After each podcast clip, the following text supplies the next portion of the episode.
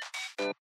Esto es Kit de Supervivencia para Guionistas. Un podcast sobre escritura para guionistas y aspirantes. Acá vas a encontrar un compendio de herramientas y recursos para ayudarte en el peligroso camino de convertirte en escritor. Desde teoría, consejos y reviews hasta experiencias personales que nos han ayudado a mejorar nuestro trabajo y sobre todo a no tirar la toalla. Cada semana un nuevo episodio, cada episodio algo que esperamos te sirva. Así que si crees que podemos ayudarte a mejorar tu escritura, a construir tu carrera, a darte el empujón que te falta o simplemente quieres pasar el rato escuchando cómo tratamos de sobrevivir en este mundo cruel, no dejes de suscribirte.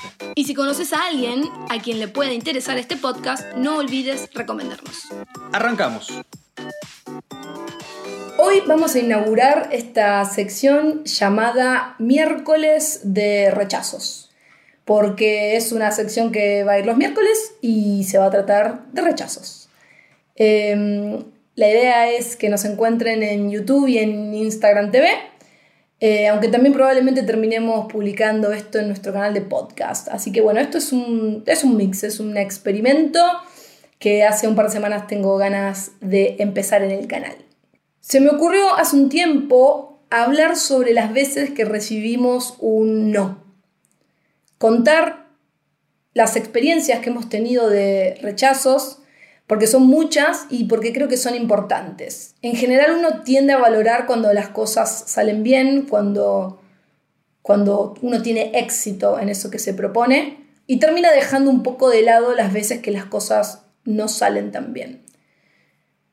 Como ya saben, hace tres años que estamos trabajando en el equipo de desarrollo de ficción de Avi Films, que es una productora originaria de Argentina, y hace unos poquitos meses vinimos a instalarnos a Madrid porque las cosas han empezado a caminar, han empezado a funcionar bien, pero no puedo evitar mirar atrás y analizar el camino recorrido y pensar en la cantidad de veces que las cosas no fueron bien. Hay un ejemplo que a mí me gusta poner y que, y que lo charlaba con mis compañeros, donde yo les preguntaba, ¿cuántas, ¿cuántas productoras existen en el mundo? 300 productoras, probablemente haya más, pero 300, 300 productoras. Vos necesitas que una de ellas te diga que sí. Nosotros como guionistas tenemos proyectos, tenemos guiones, tenemos desarrollos que queremos convertir en realidad y nosotros necesitamos que una sola productora quiera hacer nuestro proyecto.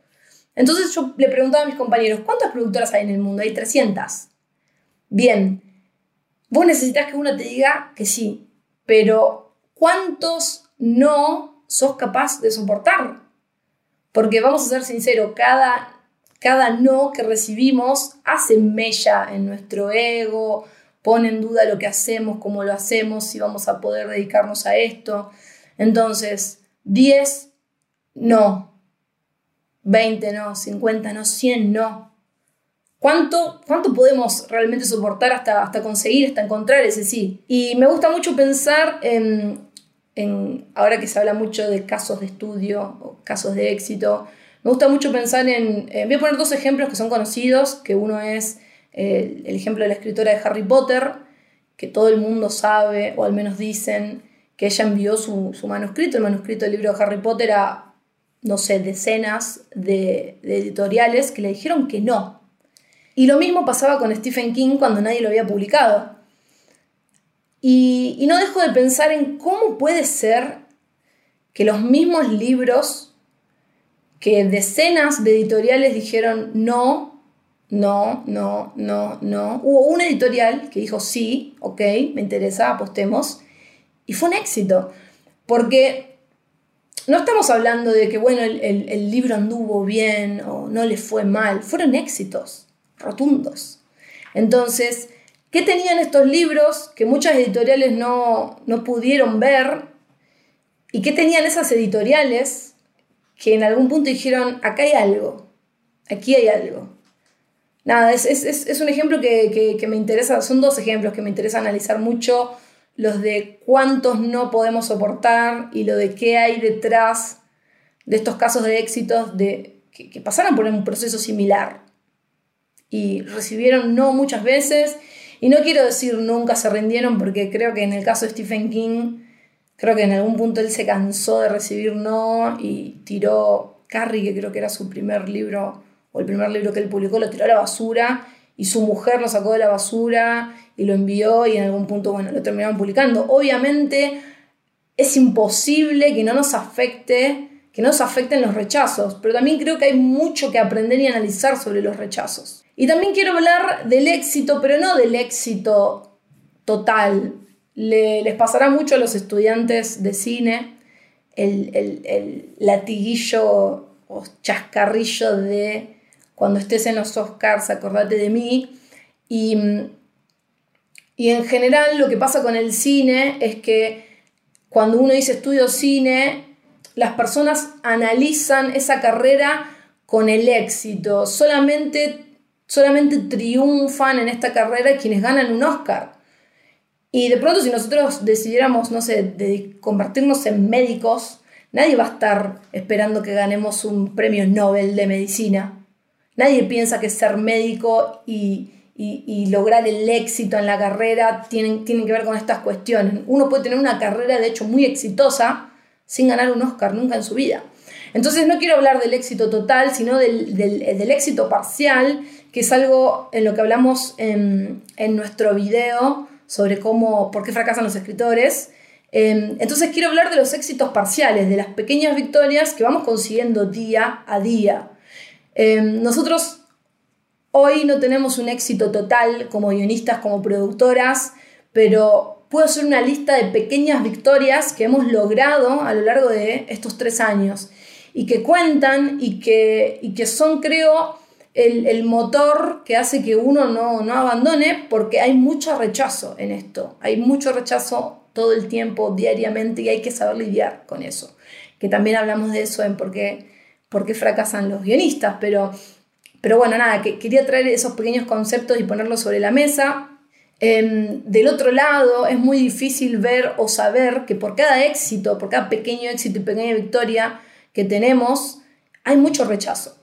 Hay muchos no que llevan a muchas dudas y así todo nosotros nos levantamos y, decidimos intentarlo un día más, decidimos intentarlo una semana más.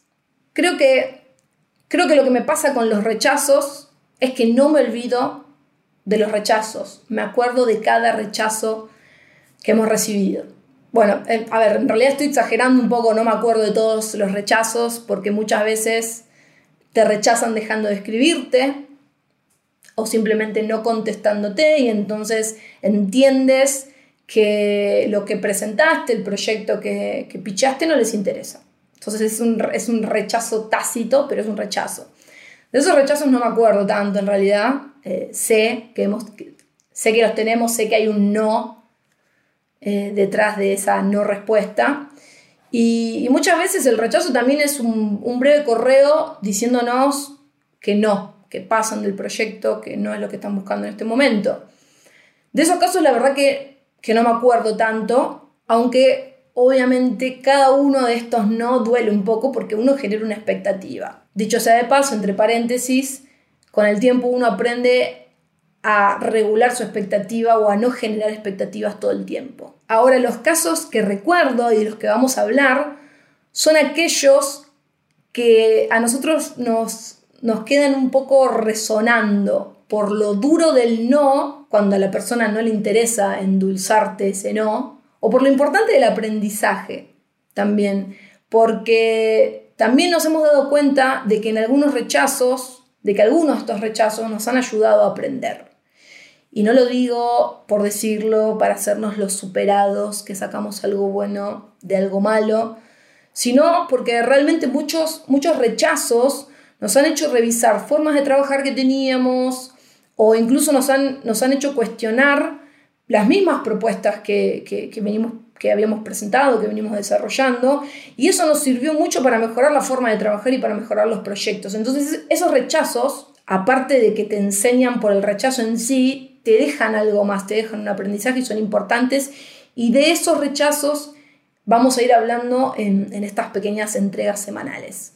Realmente este tema me pareció tan importante como para querer hacer una serie de videos al respecto, y, bueno, van a durar lo que duren, la cantidad de relatos que tengamos de nuestras malas experiencias. Creo que en un, en un momento dijimos, tendremos que hacer videos de los peores pitch que hicimos, porque realmente chicos, Y chicas, hemos tenido, hemos tenido pitch donde terminamos la presentación, nos miramos y decimos, qué mal, qué mal pitch, por favor, terrible. Y les puedo asegurar que esos pitch no se olvidan más y que esos errores que cometieron no, no los repiten.